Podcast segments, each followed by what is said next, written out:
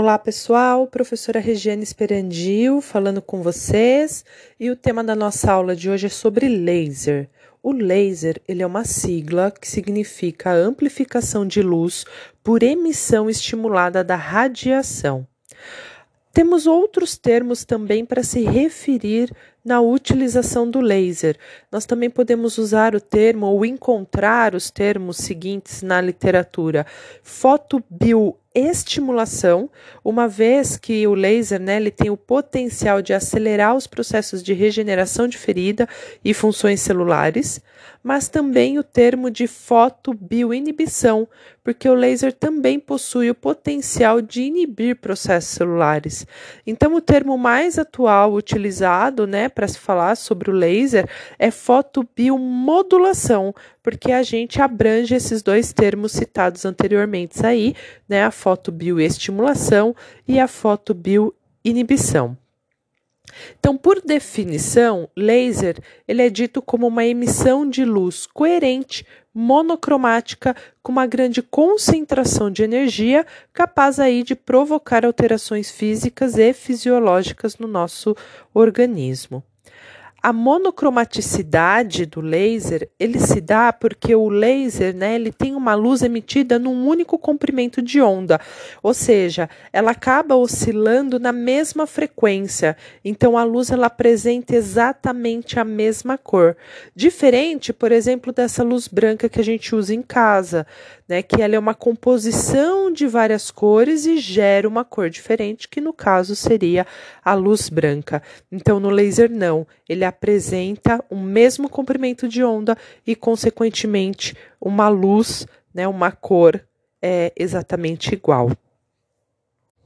Portanto, né, a monocromaticidade aí se refere ao comprimento da onda do laser e é um dos fatores fundamentais né, para o funcionamento adequado desse equipamento. Um outro fator fundamental é em relação à coesão, ou seja, a direção desses fótons. Então, a, a, direcionalidade dos fótons do laser se faz num único sentido.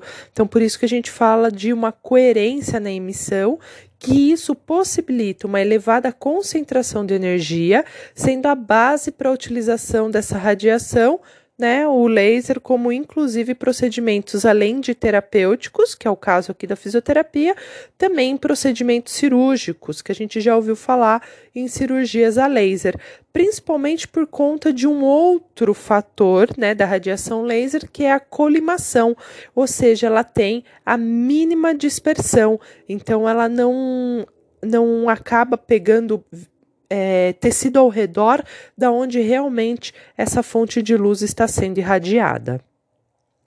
Dentro da fototerapia, ou seja, né, que o laser se enquadra aí, nós temos praticamente resumidamente dois tipos de laser na fisioterapia, que a gente considera o laser de hélio neônio, que é um laser é, com uma frequência aí mais baixa e, consequentemente, ele trata tecidos superficiais, e o laser dercinieto de galho, que é um laser mais profundo, né? Então, uma, um comprimento de onda mais profundo. Esses dois tipos de laser são, acabam sendo aí é, um dos mais utilizados dentro da fisioterapia. Um outro que também ganha bastante espaço é o laser composto de, além do arsenieto de galho, alumínio. Então, nós temos uma variação de comprimento de ondas dos lasers utilizados na fisioterapia. O laser de hélio neônio ele tem um comprimento de onda de 632 nanômetros. E aí ele com essa questão desse tamanho de, de frequência né, das ondas, ele forma um feixe de luz visível. Então, além dele ser um laser superficial, quando emitido, a gente visualiza uma luz vermelha. Então, ele é extremamente interessante para tratar lesões de peles, feridas, auxiliar no processo de cicatrização do tecido, é, do tecido superficial, é, em úlceras de pressão, né, que atualmente o termo correto é lesão por pressão. Então a gente tem aí a utilização desse desse tipo de laser. Enquanto o outro laser, o de arsenieto de galho, ele varia aí, né, numa, num comprimento de onda de 830 nanômetros ou 904 nanômetros e também são ditos infravermelho, porque eu não visualizo a luz na emissão desse laser. No entanto, pessoal, o que acontece? Os equipamentos mais novos de laser, eles vêm com uma luz direcional para me mostrar que o meu equipamento está funcionando, mesmo quando ele é um equipamento de laser infravermelho. Então a gente tem que tomar bastante cuidado, né, prestar bastante atenção no manuseio da caneta ou do tipo do equipamento para ter certeza de qual é o tipo de laser que a gente está utilizando. A grande maioria dos equipamentos eu troco a caneta e utilizo um laser mais profundo ou mais superficial. Mas nós temos equipamentos mais atuais, que inclusive os equipamentos portáteis, no qual, na mesma caneta, eu tenho um laser superficial e um laser profundo, né? Então esse laser é, ele tem essa luz direcional que acaba sendo vermelha. Então acho que Ficaria até de sugestão para os fabricantes, né, de que essa luz fosse de uma outra cor, para que eu mostrasse que eu estou trabalhando numa outra frequência de laser, né, de repente o laser profundo, diferenciando do laser vermelho, que é superficial. Mas a gente entende também a dificuldade dos fabricantes em colocar um outro tom de laser, porque existe as luzes LED e que tem uma, varia uma variedade bem grande de cores também para tratar tecidos superficiais. Então a gente tem lá a luz amber, né, ou a amarela, enfim, né, cada uma com a sua função, principalmente aí para o pessoal da dermato funcional.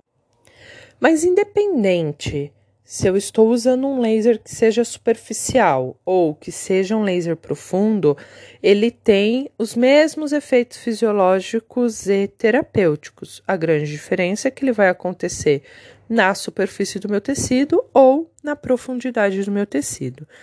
Então a gente divide praticamente em quatro efeitos fisiológicos, sendo eles bioquímicos, bioestimulantes, bioenergéticos e bioelétricos, né? Então, resumindo, toda essa aplicação do laser, né? O laser, a, a terapia de laser, ela atua como anti-inflamatório, mas ao mesmo tempo analgésico, né? Então, somando ao seu poder bioestimulante, ela diminui o desconforto logo a primeira sessão. Então, logo após eu fazer a primeira aplicação do laser, o meu paciente ele já vai relatar uma melhora, né? Então, por isso que eu acabo falando que ele é um queridinho aí dentro da fisioterapia, né? É, e já nessa mesma primeira sessão, eu já consigo acelerar a reparação do tecido. Então, eu consigo proporcionar estímulo a nível de, de fibroblastos para formar novas fibras colágenas e que essas fibras colágenas sejam produzidas de uma forma mais ordenada. Uma analgesia, que também é uma coisa importante que a gente consegue aí com o equipamento e é resultado da inibição da formação do, do potencial no, do, de ação, né, da potencial de ação no nervo periférico. Então, ele ajuda, afeta ali, né, a condução do estímulo nervoso e com isso ele diminui ou interrompe a transmissão dos impulsos evocados dos nossos receptores para a medula espinal e por isso a gente consegue então esse efeito analgésico. Além disso, o laser ele tem um extremo potencial de ser antiedematoso, ou seja, de reduzir edema e com isso favorecer a regeneração tissular. Então ele faz isso porque ele melhora a síntese de prostaglandinas, né, modifica a pressão introstática intracapilar e melhora consequentemente a absorção dos líquidos intersticiais. Por isso que eu consigo então a redução de edemas com a aplicação do laser. Então também com isso, né, eu acabo estimulando, tendo um efeito regenerativo, porque eu aumento o fibroblasto, como eu falei para vocês, né? Consequentemente, eu tenho uma regeneração de vasos sanguíneos, é, favorecendo então uma revitalização aí do meu tecido. Ela, a aplicação do laser ela ainda pode incentivar a multiplicação celular por meio das células formadoras de, de nódulos ósseos, os osteoblastos, no caso, né? Além de estimular a diferenciação celular, conduzindo a uma ampliação de células diferenciadas, que aumenta a quantidade de osso formado, é, em lesões musculares, eu também tenho, com a aplicação do laser, auxiliar a estimulação da atividade de macrófagos, que esses, no caso, né, colaboram para uma melhor cicatrização muscular. Então, aplicando o laser ali nos primeiros dias, é, eu favoreço um processo de regeneração muscular. É, o laser atua numa fase mais tardia de lesão, na fase fibroblástica, né? Uma vez que ele é, estimula ali os fibroblastos, então acelera o seu processo de regeneração. Ou seja, pessoal, o laser eu posso usar ele em todas as fases cicatriciais, seja numa fase aguda ou numa fase crônica, ele não gera aquecimento do meu tecido e eu consigo benefícios em todas as fases de processo inflamatório, de processo cicatricial e regeneração do tecido.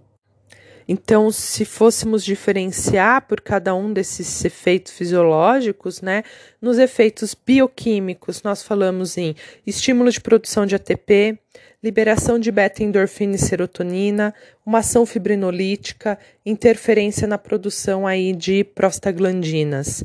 Como efeito bioestimulante, nós temos o aumento da mobilidade iônica, novamente, né, a questão de o aumento de produção de ATP, uma hiperestimulação mitocondrial, aumento da atividade fagocitária, é, como efeito bioenergético, a gente consegue o aumento do tecido de granulação, regeneração de fibras nervosas, neoformação de vasos sanguíneos e regeneração de linfáticos, aumento de colágeno, acelera consequentemente o processo de cicatrização e um incremento aí na atividade fagocitária dos linfócitos e macrófagos. E o efeito bioelétrico, que é a normalização do potencial de membrana. Então o laser ele também atua como um fator de equilíbrio da atividade funcional celular. Com tudo isso, né, o efeito terapêutico do laser, a gente diz que ele é anti-inflamatório, antiedematoso, consequentemente analgésico, além de cicatrizante do tecido. Como técnica de aplicação, independente né, do, do tipo do laser, nós temos a técnica de varredura ou técnica pontual. A mais utilizada é a técnica pontual, que é uma técnica que você faz um gradeamento com um centímetro de distância de cada ponto ao redor da lesão e nós vamos aplicar então o laser acionar a caneta em cada um desses pontos, né, gradeando toda a região é, lesionada. No entanto, quando a gente tem uma ferida, eu não posso tocar essa ferida com o laser, porque eu posso infectar esse tecido. Então, a técnica de varredura é uma opção, mas eu também posso fazer a técnica pontual, mas em nenhuma delas eu posso tocar a caneta na ferida. Então, eu tenho que deixar ela próxima, mas sem, sem tocar, para que eu não tenha contaminação aí dessa, dessa ferida. Quando a gente fala do superficial e profundo, então o laser aí superficial, o arseneto de galho, desculpa, o hélio neônio, né, que é o laser superficial, ele atinge no máximo um centímetro abaixo da nossa pele. E agora sim, o arseneto de galho, que é o laser profundo, infravermelho, ele atinge aí até 5 centímetros de profundidade. A intensidade do laser, pessoal, ela é dita em joules, então é isso que eu preciso programar no meu equipamento para que eu alcance o meu efeito desejado. Então, a gente tem uma variedade de quantidade de energia que eu quero aplicar nesse tecido. Então, o que eu preciso colocar lá no meu equipamento? Qual a quantidade de energia que eu quero aplicar naquele tecido? E nisso depende é, de qual efeito que eu quero no tecido. Então, quando eu quero uma ação anti-inflamatória, é utilizado de 1 a 3 joules. Uma ação circulatória, também de 1 a 3 joules. Uma ação analgésica, de 2 a 4 joules. E quando a gente fala em uma ação regenerativa, de 3 a 6 joules aí por centímetro quadrado. No entanto, né, quanto mais profundo, além de mais crônico seja o meu caso, maior a quantidade de energia eu posso utilizar.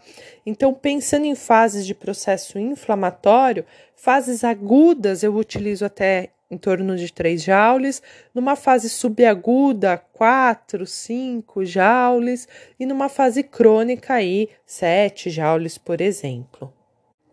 Extremamente importante, tanto o terapeuta quanto o paciente usar óculos de proteção, né? Porque a luz do laser no olho pode danificar a córnea, a retina. É, então, o correto é que a gente acione a caneta somente quando ela estiver posicionada no tecido do paciente. E essa caneta ela deve estar a 90 graus do meu tecido, para que realmente ela tenha uma boa absorção. Caso contrário, se a minha caneta estiver inclinada, eu posso gerar uma reflexão, uma refração dessa onda.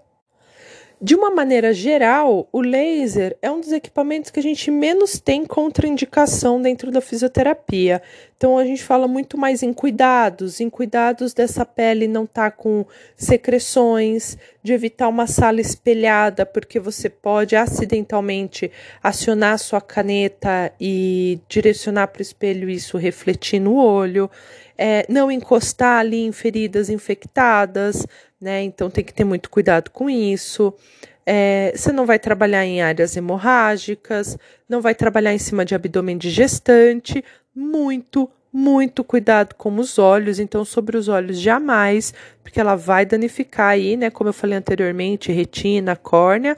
E a contraindicação realmente do laser é em câncer. Sobre cânceres ativos, a gente não faz estimulação, não se usa, então a gente já tem aí, né, sabendo que o câncer ele é uma contraindicação para todos os tipos da eletroterapia. Pessoal, vou ficando aqui com vocês, né? Esse foi o nosso módulo aí de eletroterapia. Espero que vocês tenham aproveitado e até a próxima. Um abraço.